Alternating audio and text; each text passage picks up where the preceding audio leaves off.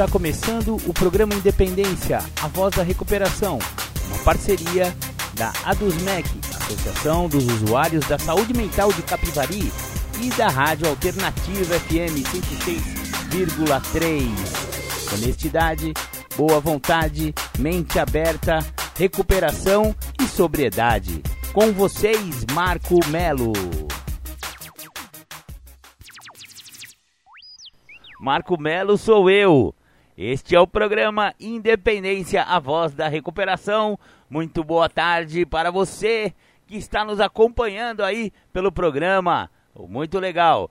Falamos aqui sobre álcool e droga, falamos sobre alcoolismo, falamos sobre dependência química, falamos sobre principalmente recuperação. Sim, existe saída para o álcool, existe saída para as drogas, existe vida depois das drogas. Espero que vocês aproveitem o domingo, aproveitem o programa Independência. Para começar, para eu me organizar aqui, vou tocar aquela do The Flanders que eu sempre toco para vocês. Um dia perfeito.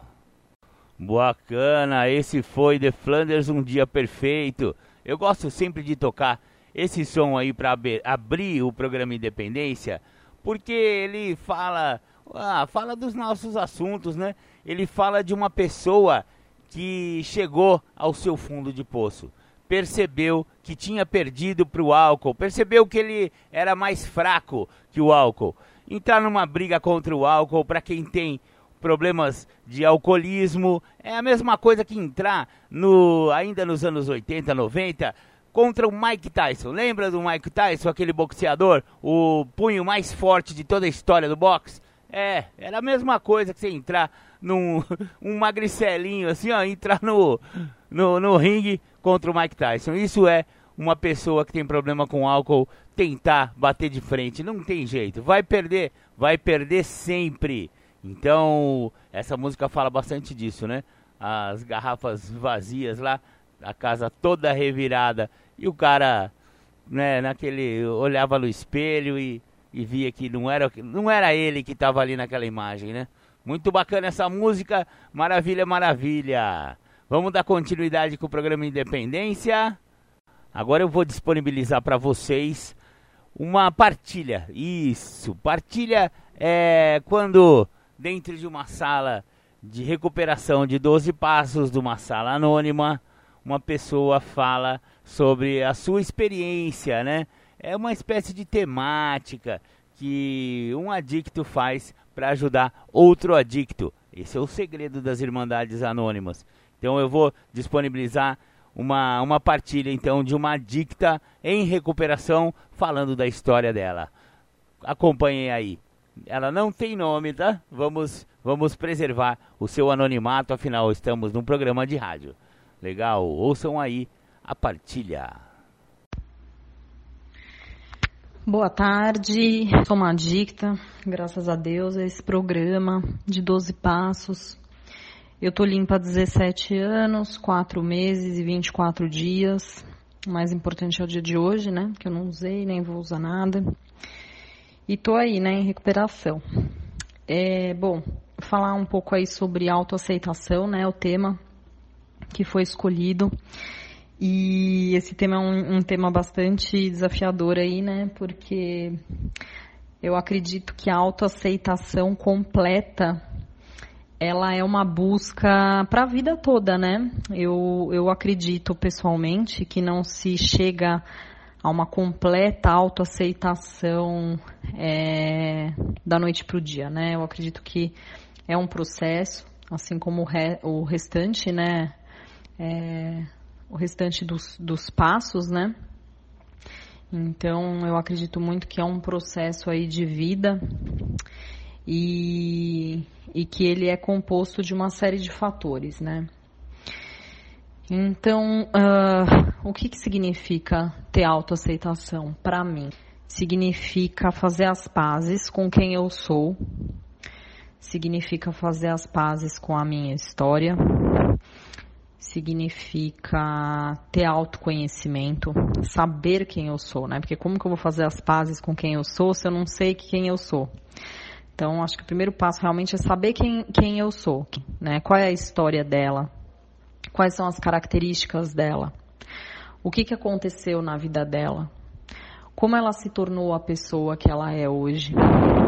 O porquê que ela se tornou a pessoa que ela é hoje? É, quais são os valores dela, quais são os defeitos dela, quais são os princípios, quais são as maiores falhas, quem são as pessoas que estão na vida dela, quais são os objetivos dela, no que, que ela é boa, no que, que ela não é boa, né? Aonde ela quer chegar. Então eu acredito que tudo isso é autoconhecimento. E a autoaceitação é fazer as pazes com todas as respostas dessas perguntas, né? Então, é, eu estou em paz com o meu corpo. Eu gosto do meu corpo. Eu gosto é, das características dele. Eu, eu gosto dele independente das características que não me agradam. É, o que, que eu quero mudar nesse corpo? Por que eu quero mudar? né? É, se eu não estou satisfeita, o que, que eu posso fazer para melhorar esse corpo? Pautado em cima do que, que eu quero melhorar esse corpo, né? Por exemplo, falando do físico. Características é, psicológicas, né? De personalidade. Como eu sou? Quais são é, as minhas maiores dificuldades? É, aonde que eu não consigo é, não consigo ser uma pessoa boa? Quais são as coisas que eu preciso melhorar no meu caráter, na minha personalidade? Quais são os traços da minha personalidade e do meu caráter que me prejudicam no meu trabalho, que me prejudicam com as pessoas ao meu redor, nas minhas relações comigo e com os outros. Né? Quais são os traços da minha personalidade e do meu caráter que fazem com que eu é, seja autodestrutiva, né? com que eu destrua é, relações, com que eu tenha perdas no meu trabalho, é, quais são os sentimentos que eu tenho dificuldade de lidar, que eu tenho dificuldade de sentir? E aonde que a droga entrou no meio disso, né? Quais são as minhas qualidades? Quais são as coisas em que eu sou boa, em que eu sou melhor? Em que eu tenho dons, aptidões, talentos? Quais são aquelas coisas que que são legais em mim sem que eu precise fazer muito esforço? Quais são as coisas que eu conquistei que eu não era boa e que eu aprendi a ser? Quais foram as habilidades né, que eu criei e que antes eu não tinha? Quais são aquelas que eu ainda quero criar? Quem eu quero ser? Que tipo de mulher eu quero me tornar?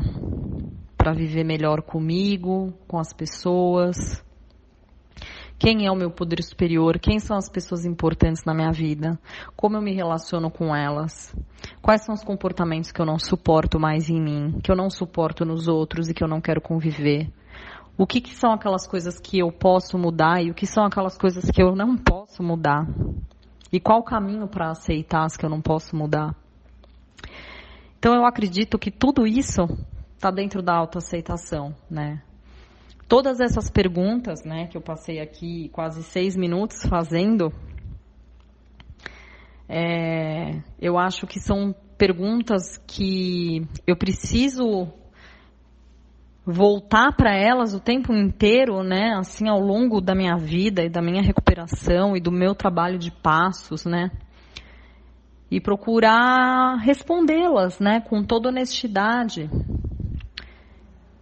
e, e eu acredito que a autoaceitação ela não vem do fato simplesmente de eu uh, ter alcançado né, um, algum tipo de ideal do que eu gostaria de ser, algum tipo de ideal do meu corpo, algum tipo de ideal do meu psicológico, algum tipo de ideal da minha personalidade, algum tipo de ideal do meu profissional. Eu acredito que a autoaceitação ela é justamente é, olhar para mim, olhar para quem eu sou, para quem eu venho me tornando, para onde eu quero chegar e ter respeito por essa história e por todo esse processo. Mesmo que ele não esteja do jeito que eu gostaria muitas vezes. Quando que eu consigo me aceitar um pouco melhor? Quando eu vejo da onde eu vim e o que, que eu precisei fazer para sobreviver àquela história. Eu acredito que cada um tem uma história é, com as suas dificuldades, né? E, e cada um de nós é, cometeu aí alguns erros, né? Ou nos tornamos algumas, né, em alguns casos assim, né? É, criamos alguns defeitos que não gostaríamos de ter, porque tivemos que sobreviver em algum momento a uma história, né, de vida aí que talvez não tenha sido como a gente gostaria. Então, eu acredito que a autoaceitação é fazer as pazes com o que se passou, né, na nossa vida. E, e pensar que assim, né, eu fiz o quê? Eu fiz o que deu para fazer. Eu fiz o melhor que eu pude naquele momento da minha vida. Eu fiz o que dava para ser feito com os recursos emocionais que eu tinha. E muitas vezes eu não tinha nenhum recurso emocional. E aí eu fui usar droga. E errei, cometi uma série de erros, né? E então eu acredito que a autoaceitação e a palavra aceitação ela tem um peso muito grande, né? A aceitação, aceitar as coisas que eu não posso mudar. O que que eu não posso mudar? O meu passado eu não posso mudar. O meu passado é algo que eu não posso alterar. Ele só serve para eu olhar,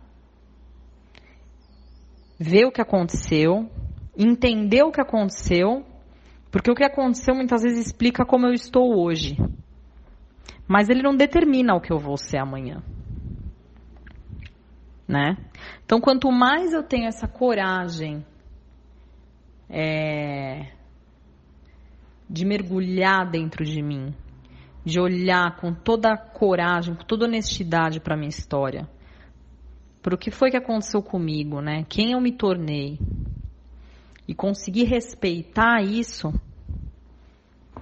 e olhar para mim hoje e me questionar aonde eu tô, aonde eu quero ir, onde eu quero chegar, o que que eu quero melhorar, o que que eu preciso melhorar?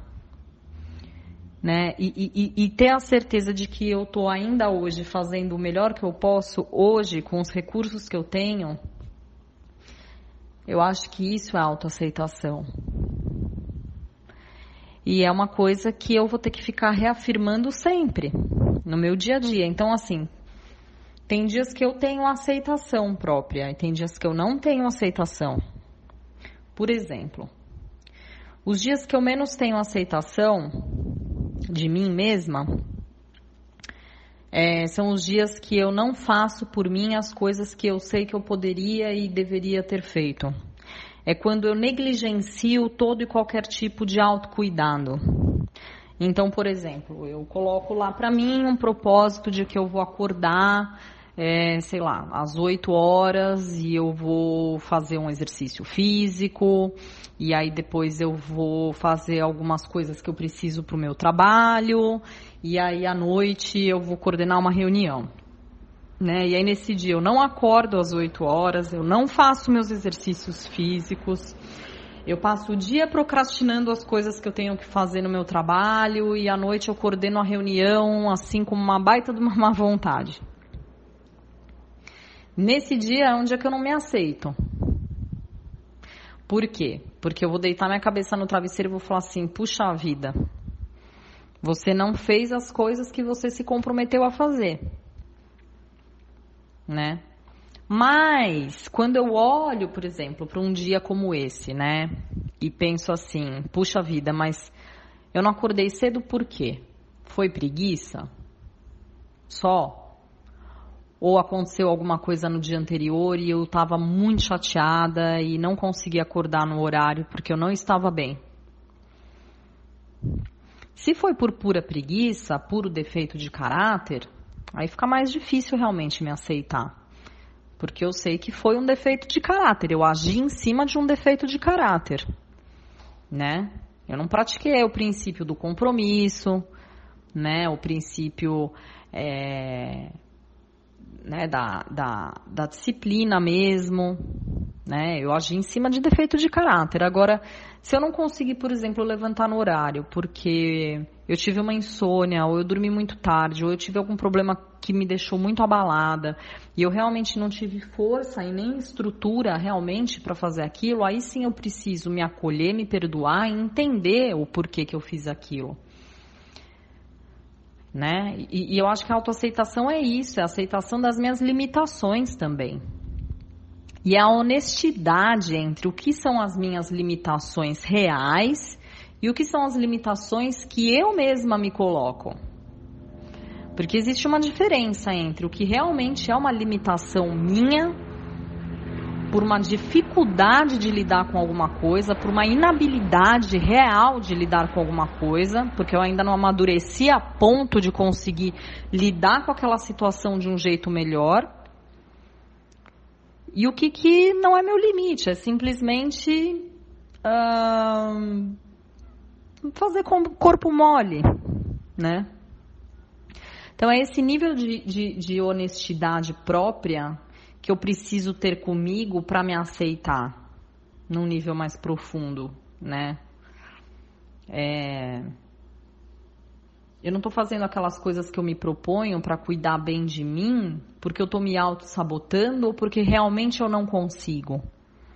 Em que momentos eu preciso realmente pedir ajuda e em que momentos eu posso realizar alguma coisa, né, sem, sem, sem pedir ajuda e estou simplesmente adiando aquilo.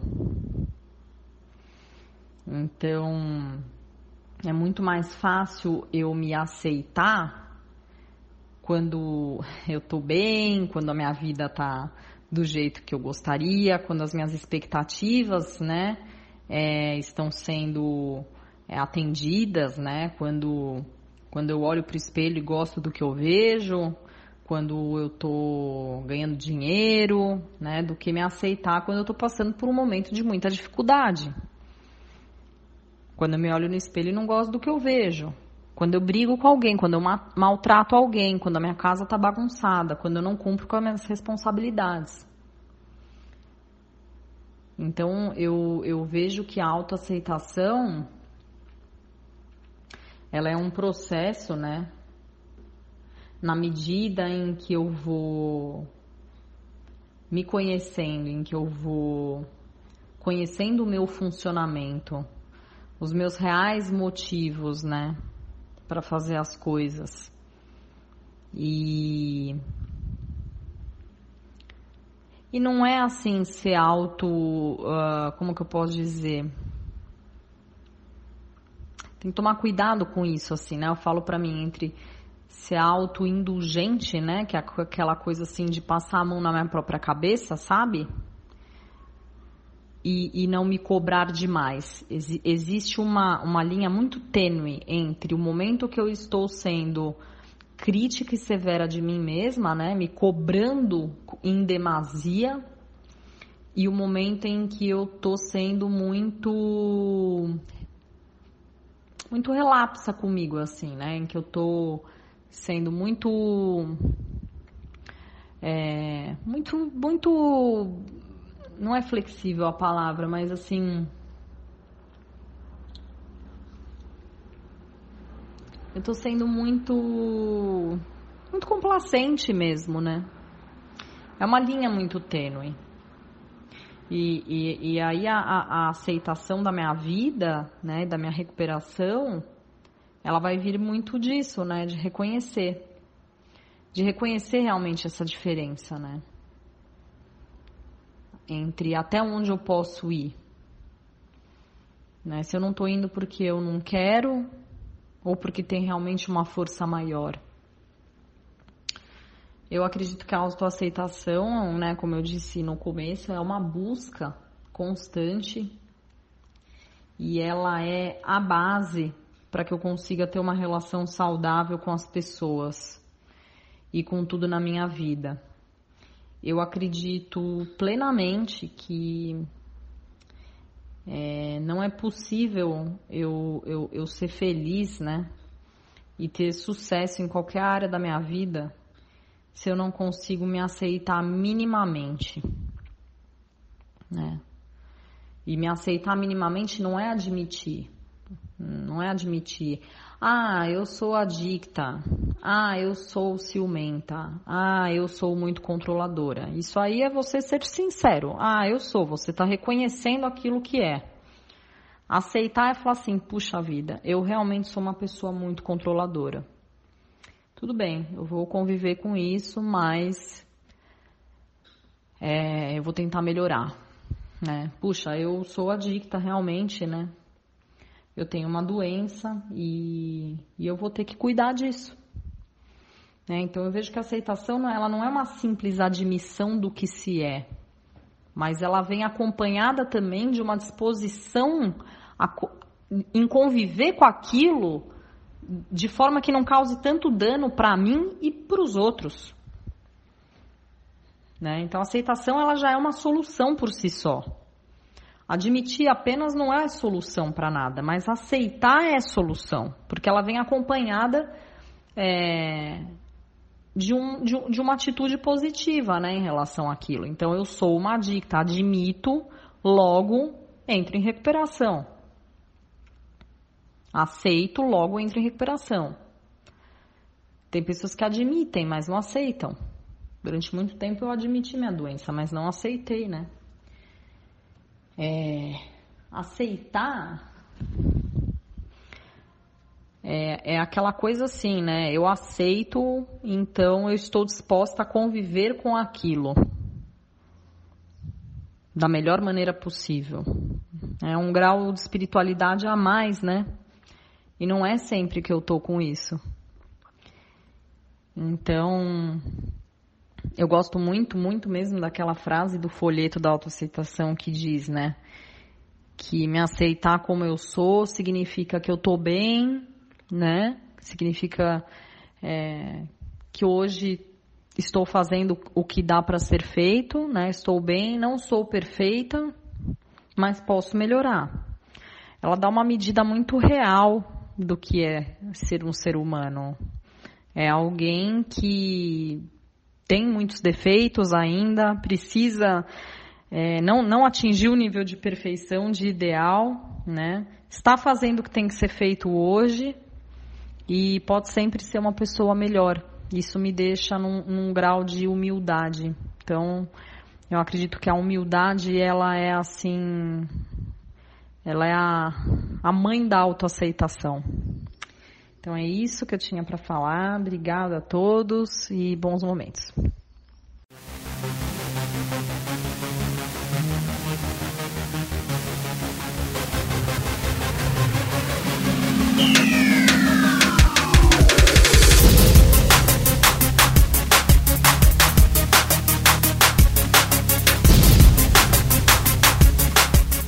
Você está ouvindo o programa Independência, a voz da recuperação.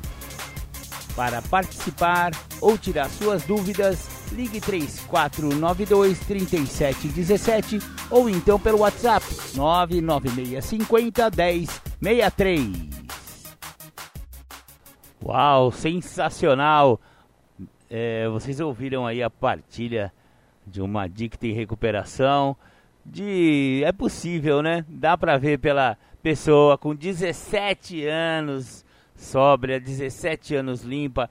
Dá pra ver que esse programa funciona, né, galera? Basta querer, basta ter um pouquinho de mente aberta, boa vontade e honestidade e, claro, né, procurar ajuda, querer. A primeira coisa que uma pessoa precisa ter, o re único requisito que a pessoa precisa ter para entrar em recuperação é querer parar de usar drogas, é querer parar de beber, né?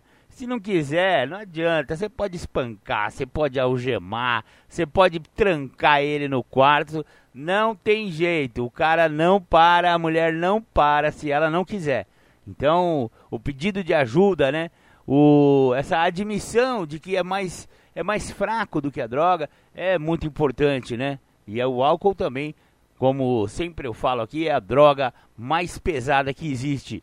É, não pense que essa inocente cervejinha aí, talvez para você, se você não tiver problema com alcoolismo, talvez funcione. Tenho cá minhas dúvidas também, porque eu acho assim, todo mundo que bebe, ele está prejudicando de alguma forma a sua vida seja quimicamente dentro do cérebro, seja o seu fígado, seja o organismo como um todo e também as questões de ordem psicológica, de ordem espiritual, né, que são muito sérias também. Então, não, não adianta, nada me convence de que beber faz bem ou alguém ganha alguma coisa bebendo. É uma maneira de, de, de fugir da realidade, não tenha dúvida. Mas esse não é o foco do programa Independência. O programa Independência fala de recuperação para quem tem a doença do alcoolismo, que é uma doença sistêmica que envolve todos os campos da vida do doente e do dependente. Legal. Vamos aí fazer um giro pelas Irmandades e já voltamos. Agora vamos fazer um giro pelas Irmandades de Capivari. Narcóticos Anônimos temos reuniões em Capivari e em Rafar. Capivari, reuniões segundas-feiras, quartas-feiras e sábados às 20 horas. O André de Melo 286. Rafar, reuniões terças-feiras e sextas-feiras às 20 horas. Lá no Salão Paroquial da Igreja Nossa Senhora de Lourdes, Rua Soares Hungria, 164 Centro. Alcoólicos Anônimos, Reuniões quartas, quintas e sextas às 20 horas e domingo às 9 horas da manhã, Rua André de Melo 286. Grupos familiares Naranon. Reuniões quintas 20 horas e domingos às 15 horas, Rua Dr. João Adolfo Stein, 480, Pão de Açúcar. Grupos familiares Alanon, domingos 9 horas, Rua André de Melo 286. Pastoral da Sobriedade para familiares e dependentes. Reuniões segundas às 19h30 na Igreja São Benedito, Rua Doutor Rodrigues Alves, número 50.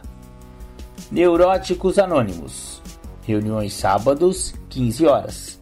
Rua André de Melo, 286, Sobreloja.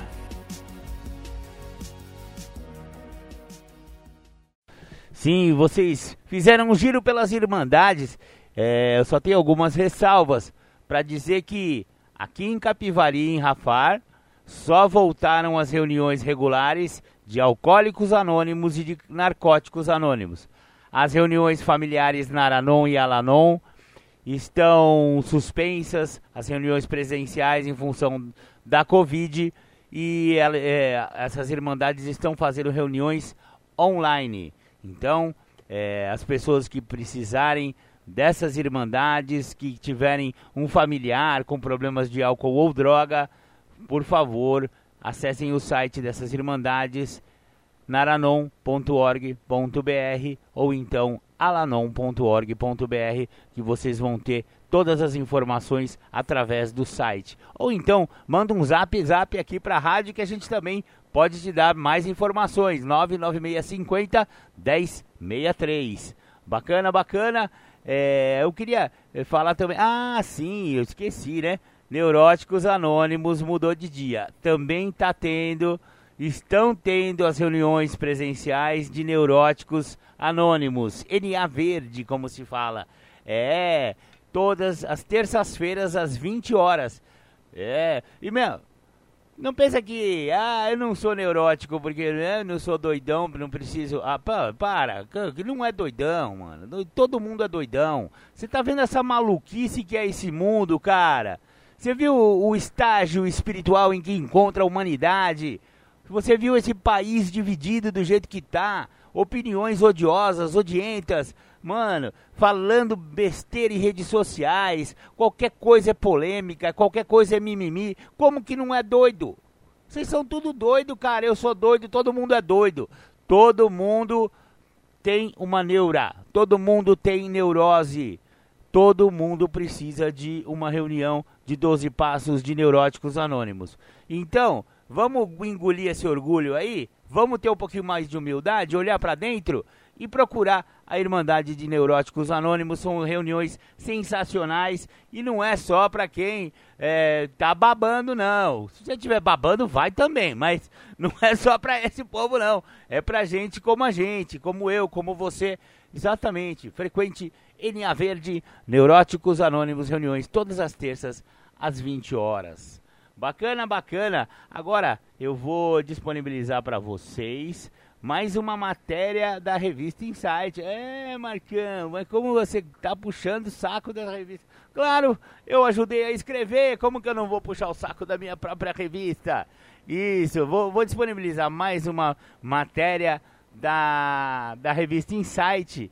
E ele fala o que a ciência tem a oferecer no campo do alcoolismo e no campo da dependência química. Nossa equipe de reportagem investigou diversas formas e métodos de tratamento da dependência química e do alcoolismo. Mas qual será o tratamento que a psiquiatria e a psicologia utilizam nesses casos? Para tanto, entrevistamos um psicólogo e um psiquiatra especializados em dependência química e alcoolismo, além de pesquisarmos diversas outras fontes sobre a abordagem da medicina para identificação e tratamento destas doenças. Estudos médicos e acadêmicos apontam a informação e o conhecimento da doença da dependência química como a melhor maneira de abordar o tratamento e ajudar o dependente e sua família. Foi este o motor que nos fez criar a revista Insight e apresentamos nesta reportagem os resultados de nossas investigações sobre a abordagem científica da dependência química.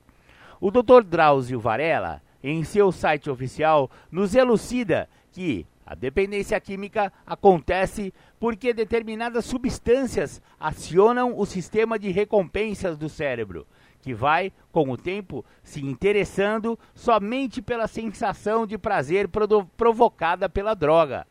As drogas acionam esse sistema de recompensa, uma área cerebral encarregada de receber estímulos de prazer e transmitir essa sensação para o corpo todo. Isso vale para todos os tipos de prazer: temperatura agradável, emoção gratificante, alimentação, sexo, e desempenha função importante para a preservação da espécie. Evolutivamente, o homem criou essa área de recompensa e é nela que as drogas interferem. Por uma espécie de curto-circuito, elas provocam uma ilusão química de prazer que induz a pessoa a repetir compulsivamente. Com a repetição do consumo, perdem o significado todas as fontes naturais de prazer e só interessa aquele imediato propiciado pela droga, mesmo que isso comprometa e ameace a vida do usuário. Então, o uso compulsível de álcool e drogas leva o usuário a uma progressão sistemática de sua vontade de continuar a se drogar para obter prazer. E devido ao mecanismo de tolerância química e psicológica, as doses de que precisa para obter os mesmos resultados ficam cada vez maiores. Isto entra em uma espiral que, em dado momento, torna-se incontrolável quando instaura-se a síndrome da dependência química. Devemos, em princípio, entender alguns pontos importantes sobre este assunto. 1. Um, é uma doença reconhecida pela Organização Mundial da Saúde. 2. Acomete entre 10 e 20% da população, independente de etnia, sexo, nível sociocultural, poder aquisitivo, nível de instrução ou idade. 3. É, é também uma problemática que se envolve o bem-estar social e a saúde pública. 4 Estatísticas apontam sensível crescimento no consumo de drogas. 5. A questão das drogas e da dependência é uma das grandes preocupações do povo brasileiro. 6. Para o combate as consequências do abuso, as táticas de, de amedrontamento e repressão não funcionam, preferindo-se abordagens mais modernas de prevenção, informação e orientação profissional.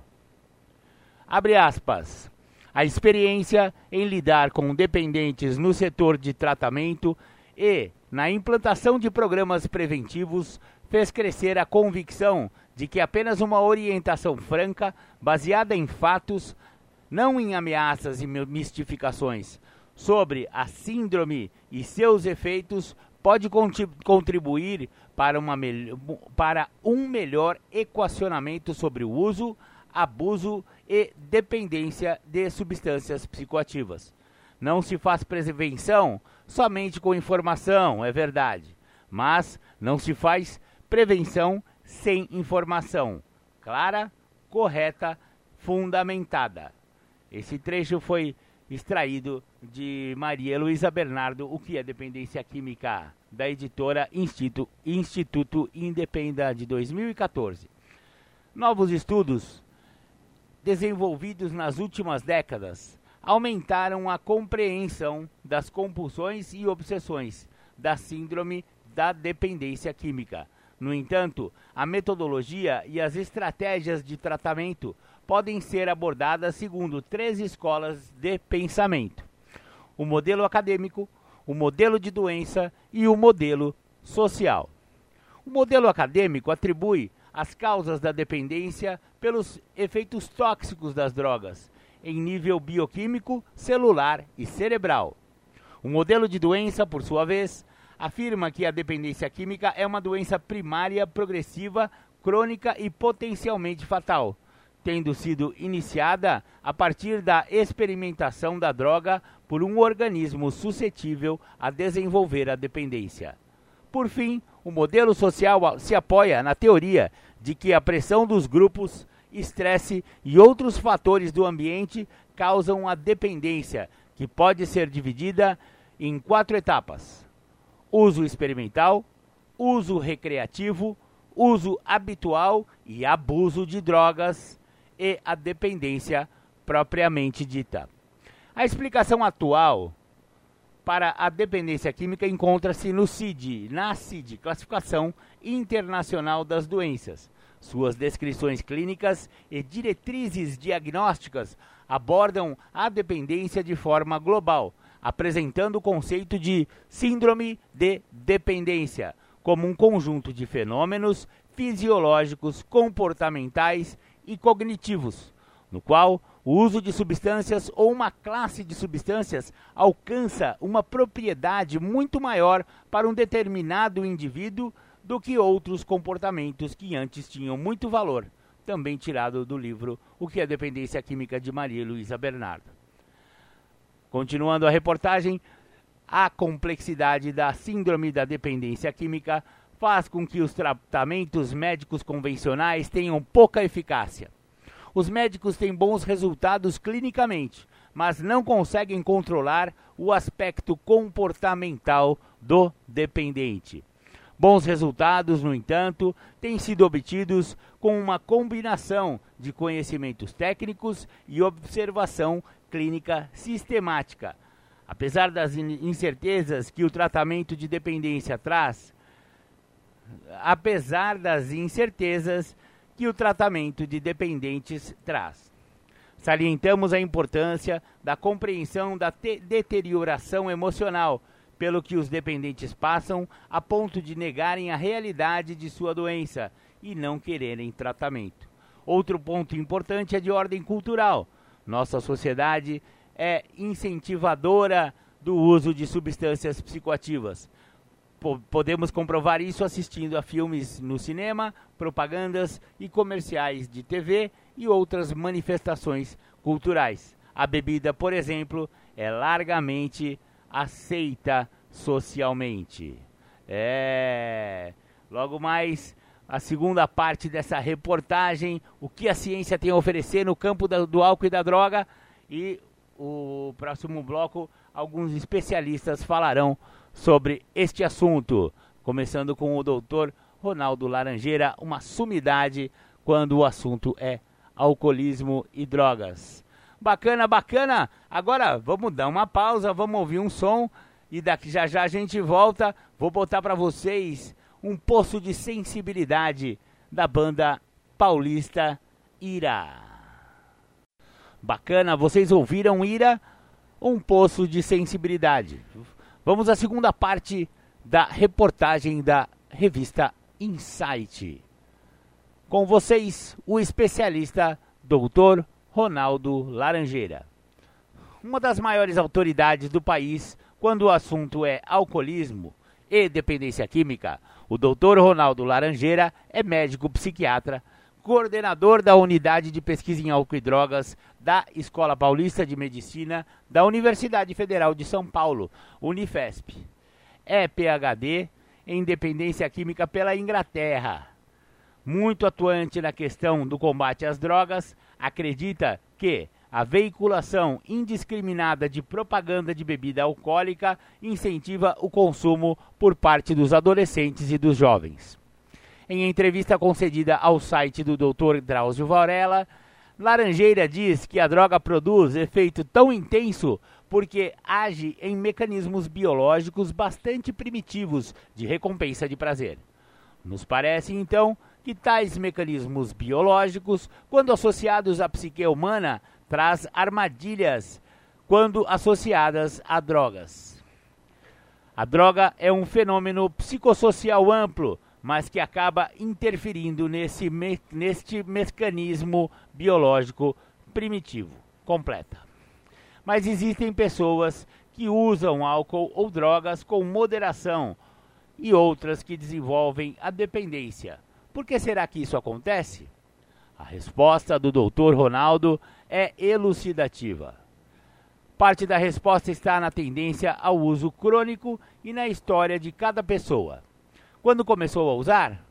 Como interpreta os sintomas da síndrome de abstinência? Além disso, o que vai fazer com que repita a experiência não é só buscar a busca do prazer, mas a tentativa de evitar o desprazer que a ausência da droga produz. A dependência é um processo de aprendizado. O fumante, por exemplo, pela manhã já manifesta os sintomas da, da abstinência fica irritado e sua capacidade de concentração baixa. Ele fuma e o desconforto diminui. 20 minutos depois, o nível de nicotina no cérebro cai.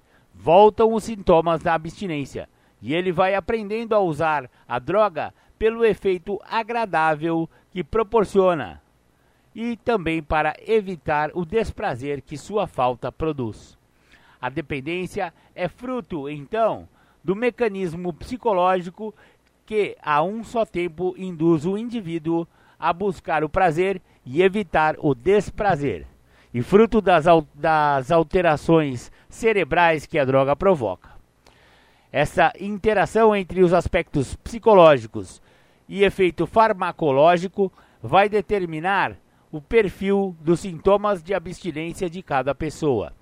A compulsão é menor naquelas que toleram a abstinência por um pouco mais, e maior nas que a inquietação é intensa diante do menor sinal de síndrome de abstinência. Resumindo, a dependência química pressupõe o mecanismo psicológico de buscar a droga e a necessidade biológica que se criou no organismo. Disso resulta a diversidade de comportamentos dos usuários. A maconha é um bom exemplo. Seu uso compulsivo hoje é maior do que já era, é, do que era há 20 ou 30 anos. E, de acordo com as evidências, quanto mais cedo o indivíduo começa a usá-la, maior é a possibilidade de tornar-se dependente. Como garotos de 12, 13 anos e às vezes até mais novos estão usando maconha, atualmente o problema se agrava.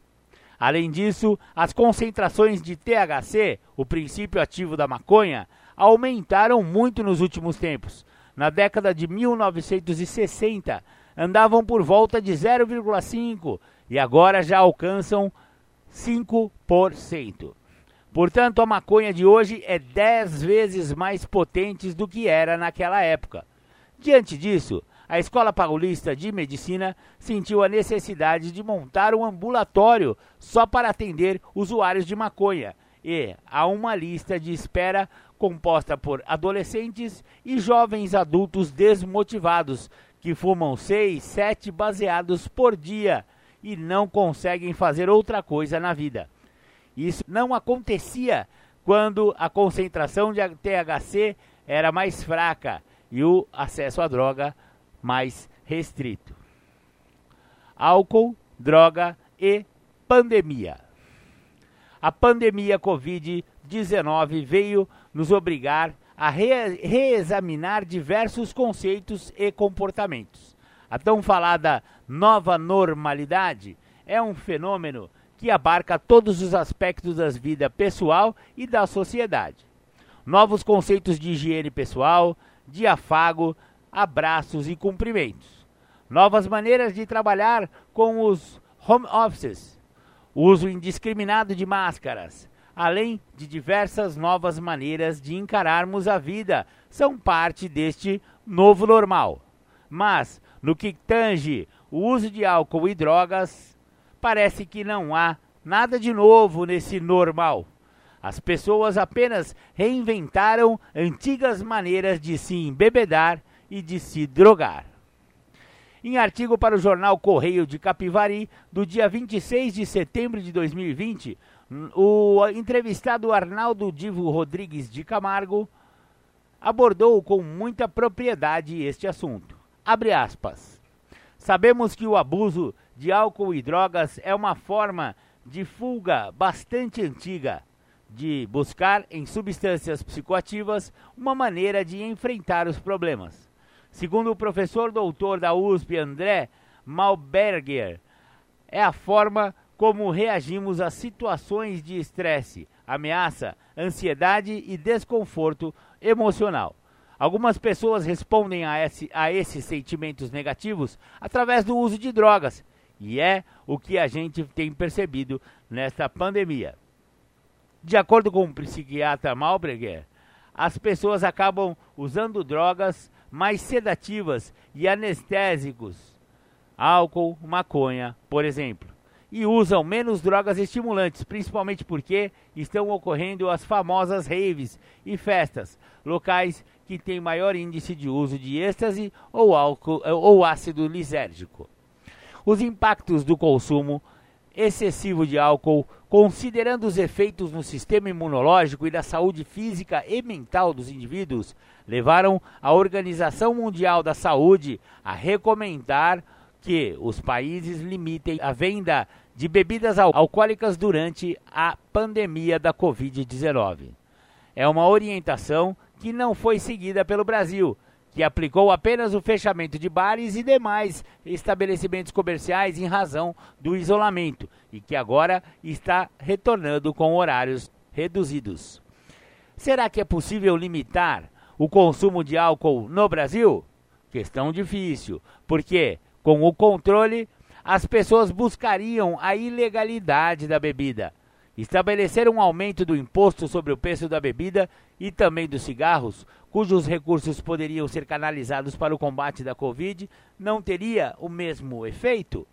O isolamento social, com muitas pessoas passando mais tempo em casa, atualmente, em razão das medidas necessárias à contenção do coronavírus, vem sendo acompanhado de um aumento expressivo no consumo de álcool e outras drogas por parte da população. E de acordo com a pesquisa da Associação Brasileira de Estudos de Álcool e outras drogas, a BEAD, houve uma alta de 38% nas vendas em distribuidoras de bebida e 27% nas lojas de conveniência desde a de decretação da pandemia. Em razão do uso de bebidas à base de álcool, é desmistificar uma crença que já estava se criando. O consumo de álcool não protege de forma alguma contra a Covid-19 nem previne que você seja infectado pelo vírus.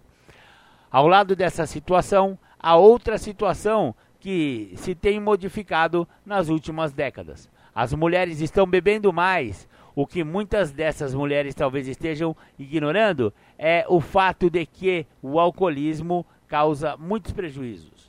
Talvez elas não saibam, por exemplo, que beber demais causa envelhecimento precoce, mas uma pesquisa mostrou que quanto maior o grau de instrução, mais o consumo de bebida alcoólica.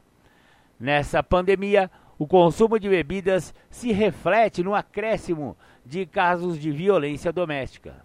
O Fórum Brasileiro de Segurança Pública realizou o levantamento no qual, embora seja observada uma diminuição nos, registro, no, nos registros de boletins de ocorrência de casos de violência doméstica, o número de mortes e feminicídio aumentou. Alternativas: Existem entidades que estão criando alternativas interessantes para abordagem de alcoolismo e dependência química durante a Covid-19. Uma delas é a Associação Brasileira de Estudos de Álcool e Droga, ABAD, que está inovando e se adequando a essa nova realidade de pandemia. A ABAD decidiu conscientemente ajudar os dependentes a se manterem em abstinência. A direção da entidade decidiu promover palestras online através dos seus profissionais associados, uma ação solidária gratuita para os dependentes e familiares de baixa renda. As palestras são ministradas pelos profissionais competentes da área que utilizam a chamada de vídeo do WhatsApp, uma ferramenta em que a maioria das pessoas já está acostumada. Não são consultas psiquiátricas ou psicológicas, portanto, não se trata de telemedicina, mas sim de orientação e apoio. Caso seja detectado algum indício de risco do assistido, ele será encaminhado para um atendimento presencial em, em ambulatórios credenciados. Todos os dependentes alcoólicos ou familiares podem procurar o apoio da ABAD nesta ação solidária e gratuita. Outra entidade que também faz ações relevantes é a Unidade, Unidade de Pesquisa em Álcool e Drogas. Com 26 anos de vida prestando o apoio aos dependentes através de eventos e cursos, a Unidade tem uma, a missão de coordenar a, a ações e medidas de natureza preventiva, assistenciais, de pesquisa, de intervenções comunitárias e de e de debate público, que contribuem para a definição das políticas de controle da dependência e do uso nocivo de álcool e de outras drogas no Brasil. Conforme o nível de dependência e a necessidade do indivíduo dependente químico ou alcoólico, bem como o estado psíquico de seus familiares e a disfuncionalidade de suas relações, são direcionadas pela entidade para algumas instituições atuantes nas áreas pertinentes para que possam ajudar no tratamento em relação ao uso contínuo da substância. Algumas delas, como o Hospital Cantareira, Instituto Bairral, Alcoólicos Anônimos, Narcóticos Anônimos, entre outras, são referências no que diz respeito ao tratamento e orientação para que o paciente encontre o equilíbrio da saúde mental e, consequentemente, do seu corpo e de suas relações com a sociedade. Conclusão: a revista Insight não pretende encerrar o assunto da dependência química ou do alcoolismo, pois sabemos que é muito vasto e exige uma abordagem multidisciplinar. Mas gostaríamos de ser mais uma voz a guiar as pessoas no caminho da informação e do entendimento. Acreditamos que só com informação de qualidade e profundidade é que as pessoas podem entender as diversas abordagens e visões sobre o assunto e assim tomar suas decisões, que acreditamos ser de fórum muito pessoal e íntimo. O que não pode acontecer mais é alguém dizer que não saiba os riscos que o uso de álcool e drogas podiam causar à sua vida. Nós da revista Insight estaremos sempre empenhados nessa busca constante da saúde mental dos dependentes químicos e de seus familiares, pois sabemos que é uma doença da família, mas pode ser tratada atingindo um equilíbrio emocional com qualidade de vida. Existe vida após o álcool e as drogas, basta que você tenha um insight. Legal. Então essa foi a reportagem o que a ciência pode oferecer no campo da dependência química. Muito bacana, essa matéria foi escrita por Lovejoy Modestro, eu, Marco Melo e também Valdeci Paulino, ambos lá de Salto, ambos colegas jornalistas recém-formados. Muito obrigado e continuamos com o programa Independência. Ouçam aí agora a Mardita, já que estamos falando de álcool. A Mardita fala de álcool. The Flanders.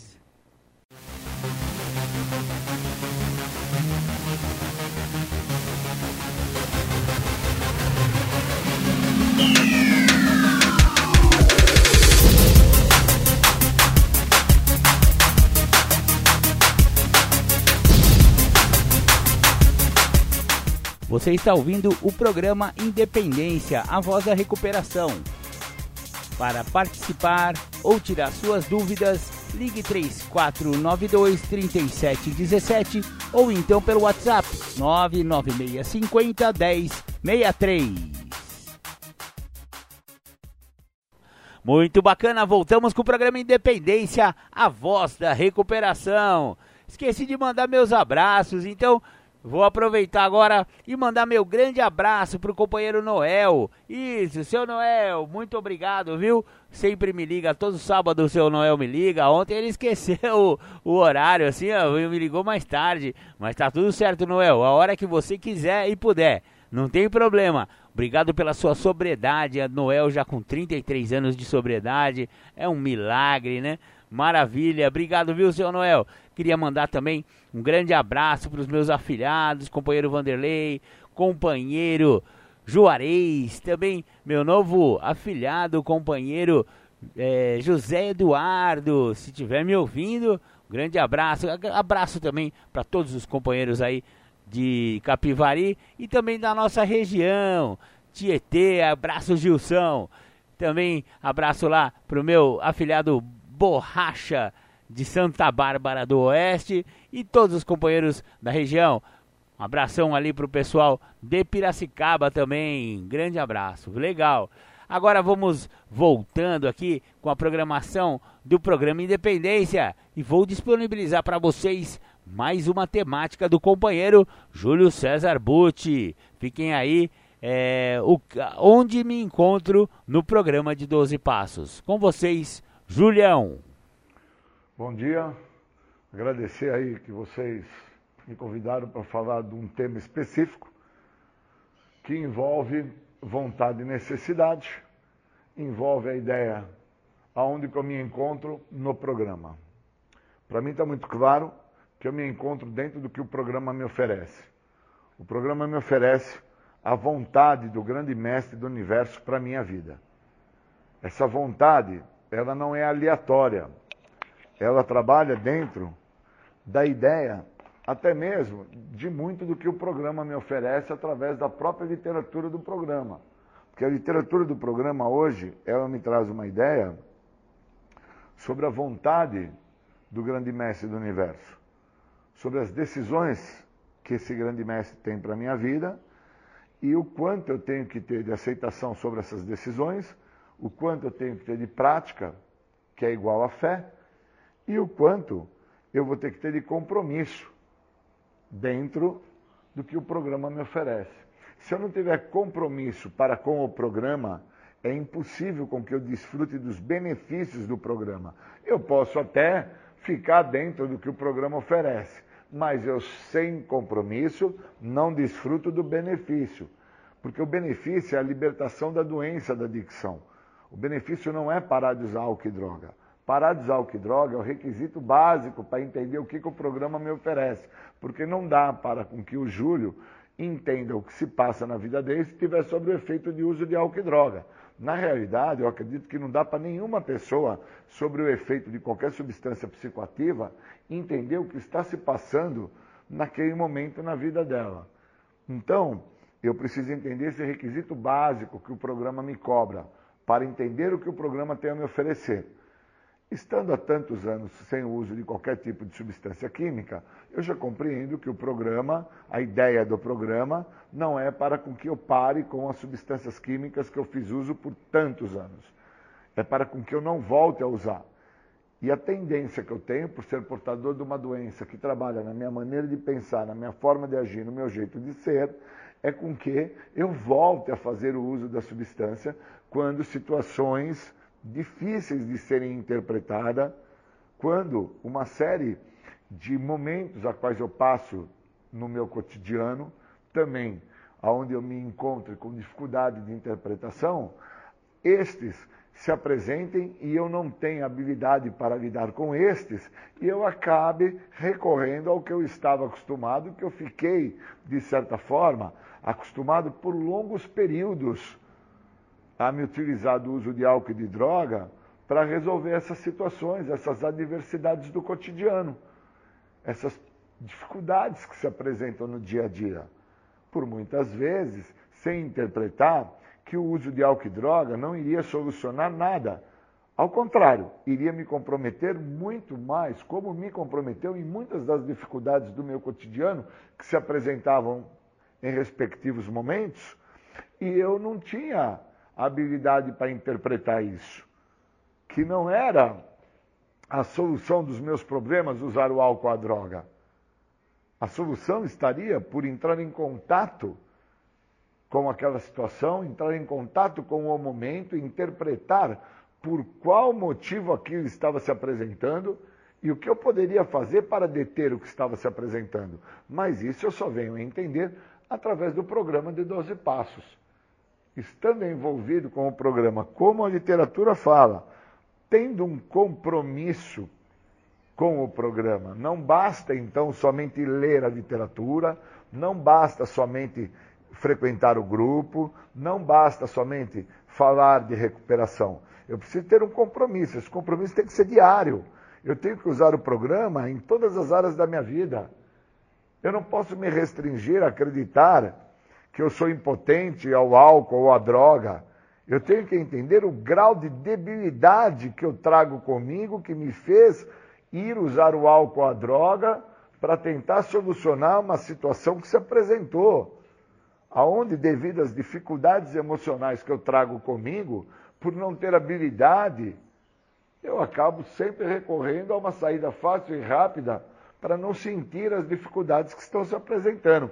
As dificuldades que muitos se apresentam na minha vida são sempre de fundo emocional. Situações financeiras, eu acabo fazendo um serviço aqui, um serviço ali e acabo resolvendo um problema. Uma questão de ordem pessoal, eu também tenho uma habilidade é, mais prática para resolver.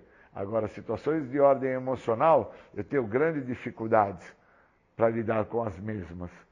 E todas as vezes que eu tive embates de fundo emocional, eu sempre perdi. Ou eu buscava aí uma saída fácil e rápida no álcool para me sentir apoiado, me sentir na realidade como se aquilo não tivesse acontecendo comigo. Eu hoje reconheço através da prática do programa, através desse processo né, crescente, esse compromisso que eu tenho com o que os passos me oferecem, que as dificuldades que se apresentam, as mesmas, são sempre ocasionadas e construídas pela minha pessoa. Ou porque eu sou permissivo, ou eu sou imprudente, ou eu estou sendo uma pessoa inconsequente na situação. E aí gera uma questão de ordem emocional e a minha dificuldade em lidar com questões de ordem emocional, eu tenho uma memória muito seletiva para essas situações, que eu sempre optava pelo uso da substância química para não ter que lidar com essas situações de fundo emocional.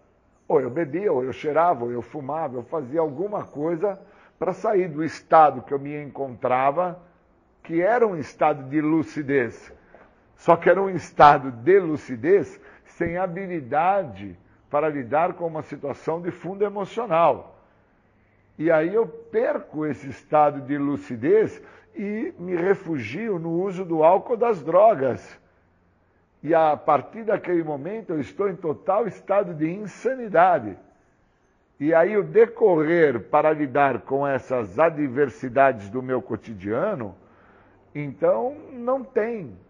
Porque o que passa a ter a partir daquele momento é só o uso através da compulsão e da obsessão. E quando que eu passo a ter contato com este entendimento? Quando eu me permito com que o programa, através do compromisso que eu crio para com o programa, o mesmo passa a fazer a sua função de forma efetiva em todas as áreas da minha vida e eu passo a desfrutar do benefício que esse programa oferece, que não é fazer o Júlio parar de usar álcool droga.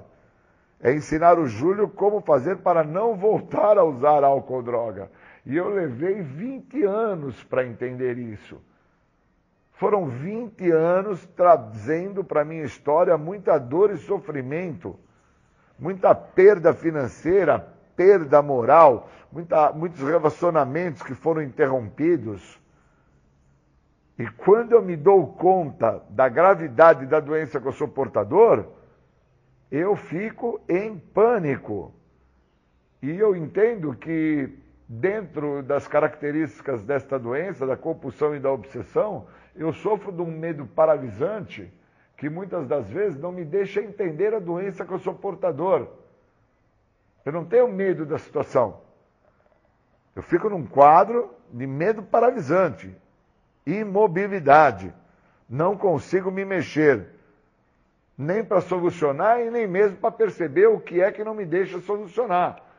E sem a ajuda do outro, sem o direcionamento do outro, sem a proposta que o programa oferece, que começa por pedir ajuda, Júlio sem essa proposta, eu fico dentro da minha egocentricidade, da minha maneira, a qual por longos e longos períodos foi o que me manteve dentro dos horrores da doença.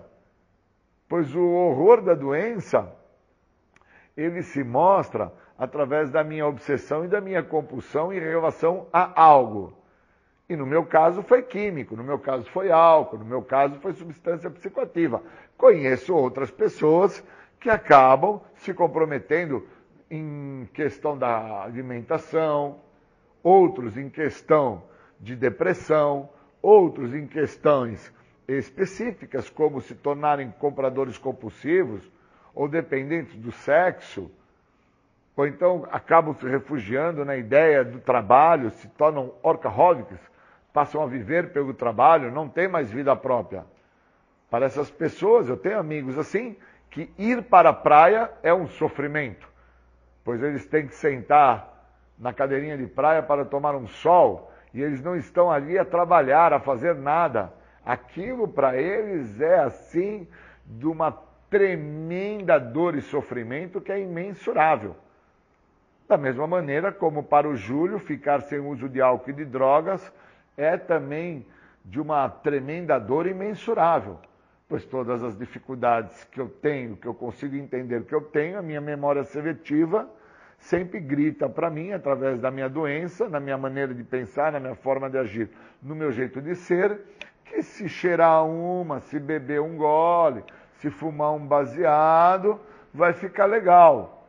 E na verdade, isso é fake, isso não é uma mentira, não fica nada legal, eu fico é, realmente mais comprometido com a situação perco o senso crítico, perco o senso de limite e a hora que eu vou ver, eu estou dentro de problemas que eu acabei por construir para mim mesmo através de sintomas desta doença, que eu só vinha tomar contato com esses sintomas depois que eu resolvo me aprofundar dentro do que o programa de 12 passos tem a me oferecer. E aí eu entendo que o programa não é para parar de usar droga. O programa é para mim não voltar a usar e que a característica mais óbvia da doença é fazer o uso da substância. Então, muitas vezes eu acabei fazendo uso da substância sem querer fazer o uso da substância, pois já era a característica mais óbvia como resposta da situação que eu apresentava, que era uma situação que eu não tinha habilidade para lidar, porque era uma situação de fundo emocional. E o déficit emocional que eu trago, a inabilidade de sentir que me acompanha, obviamente me conduz a buscar uma saída fácil e rápida. E se tem algo que é fácil e rápido, é químico. Usou, já sente no mesmo momento. Fez o uso, já obtém a resposta instantaneamente. Então, quando eu me deparo e quando eu entendo isso, eu abro as portas para o que o tratamento me oferece. Isso é de uma dimensão, esta compreensão, que somente através do que o programa tem a me oferecer é que eu consigo ter essa narrativa. Consigo deixar claro ao outro o que sou. E consigo entender que agora eu tenho em mãos a possibilidade disto que sou, deixar de existir e passar a viver o que o programa me oferece na íntegra, em todas as áreas da minha vida e desfrutar de um benefício nunca imaginado pela minha pessoa que eu iria vir a desfrutar, que é o dia de hoje, o dia limpo. Ter um dia bem sucedido através mesmo das dificuldades que vão ser dificuldades de fundo emocional. Dificuldades essas que muitas das vezes está por não fazer a minha vontade e ter que fazer o que é a minha necessidade. Por isso que o programa funciona para outros e pode funcionar para mim.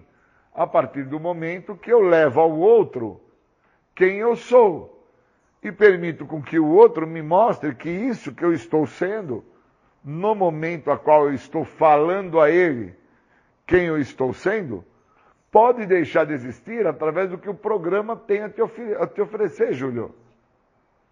E se eu permito com que isso esteja ativo no meu dia, se eu permito com que isso funcione no meu dia, eu posso muito bem me beneficiar do que os passos têm a oferecer.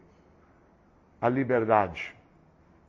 Liberdade essa que eu, de certa forma, só venho a entender agora, aos 25 anos, que eu estou sem uso de álcool e de drogas. Eu fiquei aprisionado por longos anos dentro dos sintomas da doença, sem olhar que eram sintomas da doença. Pois eu acreditava que por estar sem uso de álcool ou outras drogas, eu já me encontrava em um estado de libertação. E na realidade eu estava sem uso da substância. Mas eu não estava liberto dentro da minha maneira de pensar, da minha forma de agir e do meu jeito de ser. Então, muito da maneira que eu pensava, muito da maneira que eu agia, muito daquilo que eu era, era por parte da manifestação da doença. Ou eu estava muito voltado pelas minhas vontades, ou eu estava dentro daquilo que eu necessitava e não sabia. Então o programa, ele tem me esclarecido através da prática dos 12 passos, através do apadrinhamento, através do que eu tenho buscado dentro do que a literatura me oferece, o esclarecimento necessário para que eu não acabe dentro do óbvio da doença, que é retornar ao uso da substância química esperando uma, um resultado diferente. Então eu queria agradecer muito ao que o programa tem a oferecer para aqueles que chegaram antes de mim. E estes, através do que eles falaram, eles me fizeram vir a compreender que o programa pode funcionar para mim da mesma forma que já funcionou para eles, desde que eu deixe com que o programa funcione no todo, não somente através do que eu acredito que o programa tem a me oferecer, que é parar com álcool e droga. O programa não é para parar de usar álcool e droga. O programa é para me ensinar como fazer a não voltar a usar. Eu queria agradecer muito e muito obrigado. Bacana, vocês ouviram aí Júlio César Butti na temática Onde Me Encontro. Muito bom, Julião, muito obrigado. Você não sabe como você ajuda o programa Independência com as suas temáticas, né? Com essas, esses zap zaps que você espalha aí, falando sobre 12 passos, falando sobre adicção, falando sobre principalmente recuperação. Muito obrigado, Júlio. Legal, vamos dando continuidade com o programa Independência. Agora vamos tocar uma musiquinha do Robertão, isso mesmo, Roberto Carlos. numa música que fala de drogas, chamada O Careta. Maravilha, você ouviu Roberto Carlos, O Careta. Muito bem, Robertão, mandando bem aí numa música que está na temática do programa Independência. A gente é, costuma publicar aqui respostas, né, a perguntas comuns, tudo que você sempre quis saber no universo do, da dependência química, sobre álcool, sobre drogas, né, sobre codependência, sobre uh, as famílias, como elas são afetadas, o que, que acontece, enfim, né? São muitas as perguntas.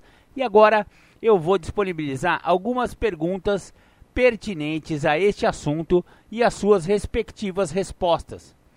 Esse trecho que eu vou é, falar para vocês foi extraído do livro O que é Dependência Química, da Maria Luísa Bernardo, psicóloga especialista. Primeira pergunta.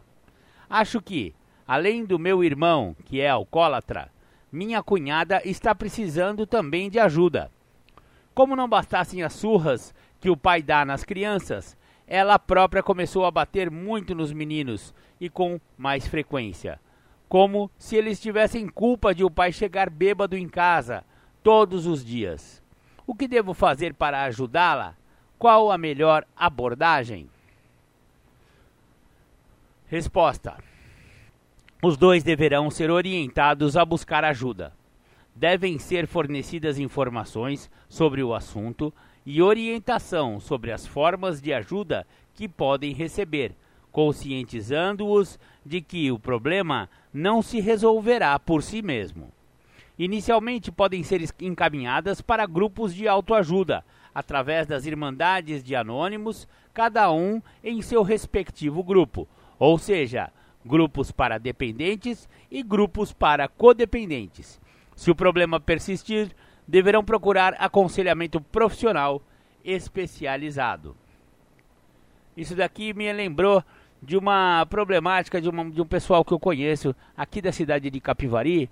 É, uma, uma, uma senhora estava precisando de ajuda porque o seu familiar estava realmente isolado, se separou da mulher, a mulher tinha saído de casa, levou os filhos e ele estava lá totalmente no isolamento. E você sabe, né? O cara que tem que é alcoólatra, que é alcoólico, que teve problemas com álcool, que tem problemas com álcool e que é abandonado pela família, é, é, um, é um fundo de poço isso, né, galera?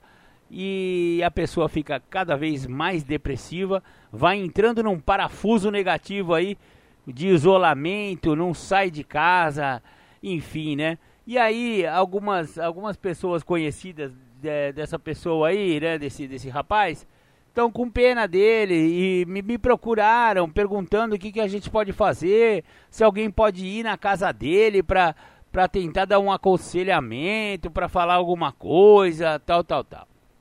Bom, é, deixando bem claro a respeito, primeira coisa é com relação à ajuda que alguém pode prestar a alguém nessa, a alguma pessoa que estiver passando por esse tipo de dificuldade. Em primeiro lugar, a família, como foi respondido agora nessa pergunta, a família precisa de ajuda tanto quanto o dependente.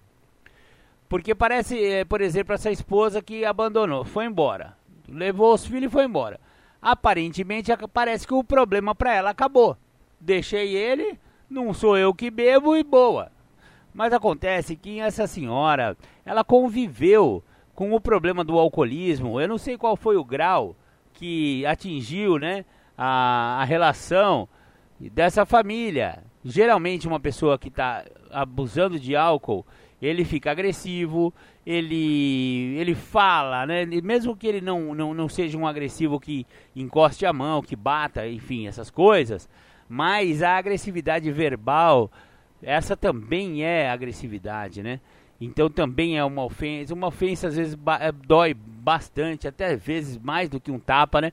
Claro que tapa jamais, mas enfim, né? O alcoólico costuma ofender muito e, e quando a pessoa o familiar é exposto a esse tipo de relacionamento durante muito tempo, ah, fica complicado porque ela, ela, vai, ela vai se sentir diminuída, ela vai ter, ela vai trazer para sua alma, sabe, uma, coisas negativas que que de, poderiam ser tratadas. Isso aí é uma é uma doença também, porque esse grau de, de, de relacionamento doentio que ela estabeleceu com o ex-marido dela, na verdade ela acabou de largar dele, não é nem ex ainda, né? É marido ainda com o marido dela ela, ela não, não vai curar isso de uma hora para outra só porque abandonou. Ela também precisa de ajuda, ela também precisa de grupo, ela precisa botar isso para fora de alguma forma. E os grupos servem para isso, é assim que funciona. Você vai, você senta numa cadeira em, é, em torno de pessoas que também têm o mesmo problema que você, que estão há mais tempo trabalhando com essa questão e que devem ter uh, experiências positivas a respeito. Então é para isso que servem os grupos de ajuda.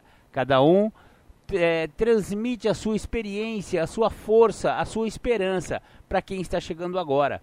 Então esse negócio de abandonei o pingaiada aí não tenho mais problema é muito relativo, viu, dona Maria? É, vamos, vamos também procurar as irmandades de familiares que tratam da codependência. Agora, em relação aí a ajudar o rapaz, ó, a minha experiência já me, me indica assim um caminho. Não há como ajudar ninguém que não quer ser ajudado. Então, se o cara, se a moça, se a pessoa que tiver com problemas com álcool ou drogas, ela tem que querer ter o desejo de parar de usar, de parar de beber. Se ele não tiver esse desejo, infelizmente pouquíssimo pode se fazer por essa pessoa. Nossa, Marcão, mas isso é muito é muito cruel, né?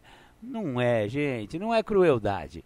É constatação, é experiência. A minha experiência já há muitos anos lidando com pessoas, com usuários de álcool e droga, que ah, esses que não querem ou que estão lá abandonados no, nas suas casas, ah, no isolamento, mas já aconteceu de eu ir para fazer uma abordagem, conversar com a pessoa, né, por em função da família, pedir para mim, né, vamos lá, Marcão, você conhece bastante do tema, você conversa com ele, vai dar certo.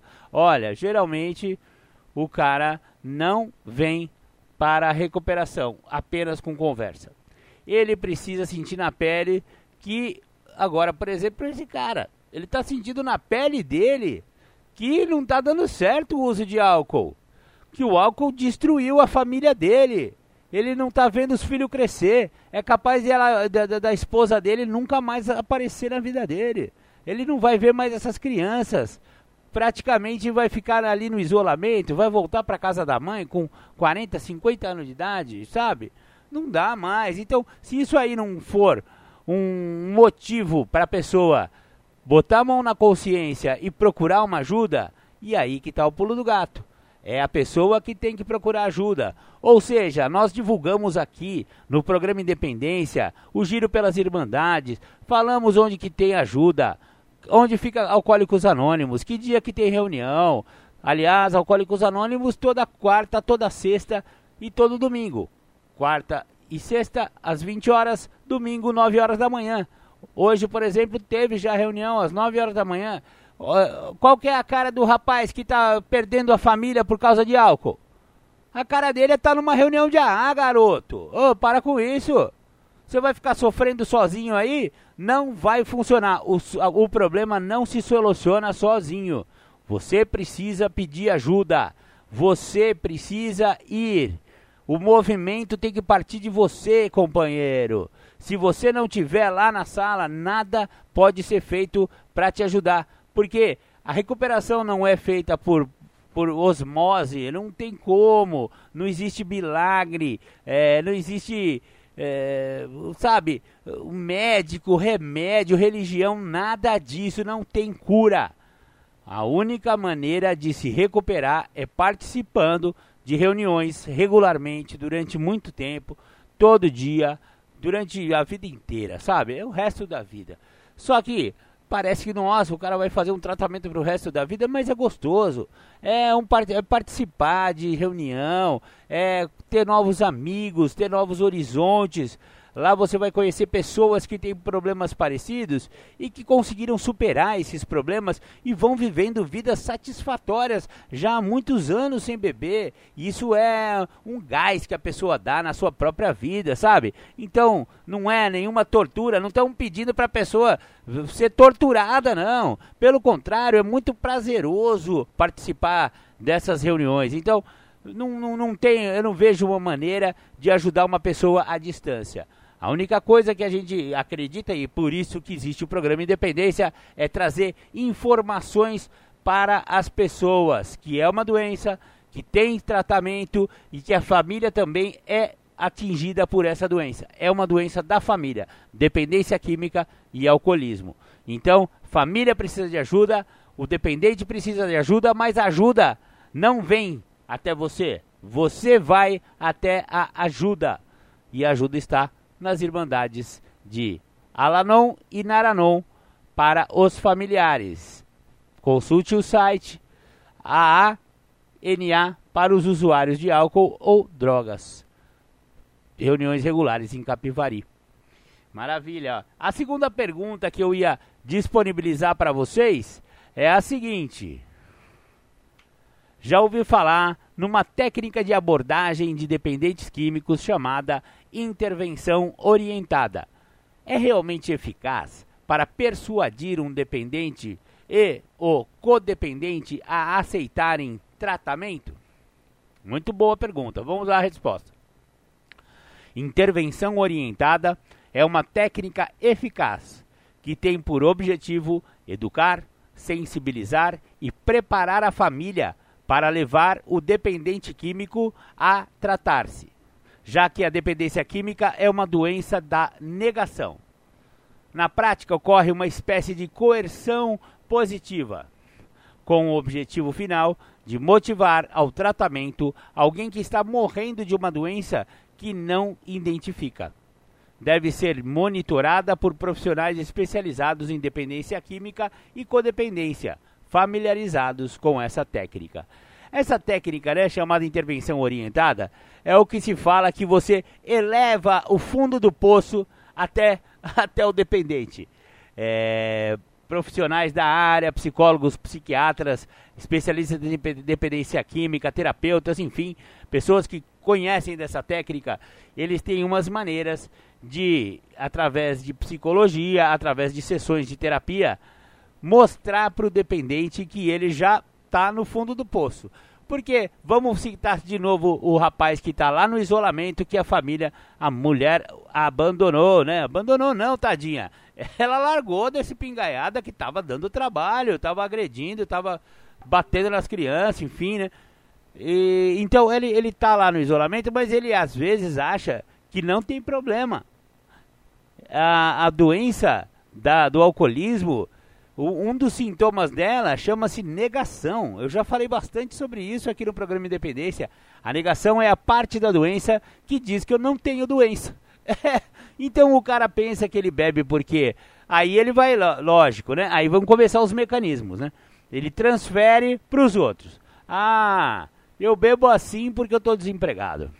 Não, eu bebo assim porque essa minha mulher é uma e, e começa a xingar aí bota nomes de baixo calão, a culpa é da esposa, a culpa é dos filhos que não ouvem ele, a culpa é da mãe que batia nele quando era criança, a culpa é do time de futebol que só perde, enfim. Ele quer transferir para todo mundo, menos puxar a responsabilidade para si. Esse é o problema. Um problema sério da dependência é essa daí. Ele, ele não nega. Então, essa intervenção orientada dá uma chacoalhada no maluco, sabe? Eu, eu, tento fazer isso aqui no ar, sabe? Mas eu não sou profissional da área, mas eu já conheço um pouquinho de espingaiada, viu? E às vezes eu dou essas puxadas de orelha aqui no ar, porque é justamente pro cara que tá já se prejudicando, prejudicando a família, não tá vendo os filhos crescer, tá direto com um monte de macho dentro de boteco sujo. Em vez de estar tá lá com a família, ah, esse cara tá com problema com álcool, só que ele não enxerga. Ele fala que ele tá lá porque na casa dele só enche o saco. Ah, aqui você só me enche o saco, é por isso que eu fico no boteco. Ah, não falta nada para você. A, a, a geladeira tem comida. Nunca faltou nada em casa. Eu pago com meu dinheiro. Eu bebo se eu quiser. Enfim, vocês conhecem essa conversinha? É. É por isso que o programa Independência, Marco Melo aqui, puxo a orelha mesmo e, e, e, eu trago essas, essas, essas realidades, essas experiências que eu já tive e que eu também conheço pessoas que tiveram. E eu trago aqui justamente para pessoa, quem sabe, né? Tá passando o, o, o, rádio pelo carro ali, ó, e para por acaso nessa hora do programa Independência e fala: Mas o que, que esse cara desse gordelo tá falando aqui? E aí ele ouve esse puxão de orelha. E vai que ele se identifica. Vai que ele fala: Meu Deus do céu, não é que isso aí está acontecendo comigo?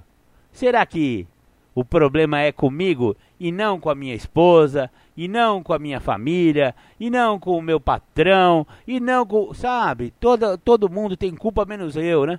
Sabe esse tipo de coisa? Então espero que essas chacoalhadas sirvam justamente para que a pessoa se identifique, se veja se sinta espelhado nesse tipo de problema e quem sabe, se Deus quiser, se o poder superior permitir, ele chegue a um tratamento e pode ser através de uma sala de recuperação de alcoólicos anônimos, de narcóticos anônimos e também as famílias que ouvem esse monte de coisa que eu falo aqui a respeito, entendam que elas também estão doentes e também estão precisando de ajuda e também precisam de uma sala de recuperação de 12 passos. Tenho dito, é isso aí, vamos dar continuidade com o programa Independência. Vou tocar um som para vocês aí. Bacana, esse som que tá no fundo aí, que eu acabei de tocar para vocês, é Cat Stevens, Father and Son. É, uma, é um diálogo entre um filho e um pai, muito bacana. Se alguém tiver curiosidade de puxar a letra e a tradução na internet, vocês não vão se arrepender. Cat Stevens, Father and Son. Bacana, o programa Independência vai ficando por aqui. Agradecendo a todos por ter permitido, né, que esse gordelo entrasse em suas casas, falasse através dos seus alto-falantes, através dos seus fones de ouvido, ou seja lá a maneira como você ouve o programa Independência. Agradecer primeiro a Deus, depois a vocês. Muito obrigado e agora fiquem com o programa Tardes Sônicas, as pedradas do rock and roll. Muito obrigado. Tchau, tchau.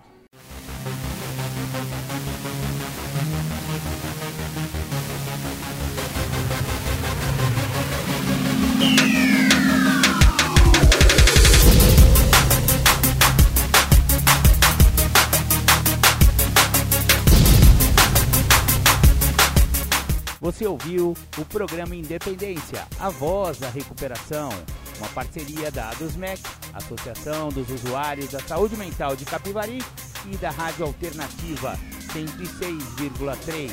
Até domingo que vem, com mais informações a respeito de dependência química e alcoolismo. Obrigado, até mais!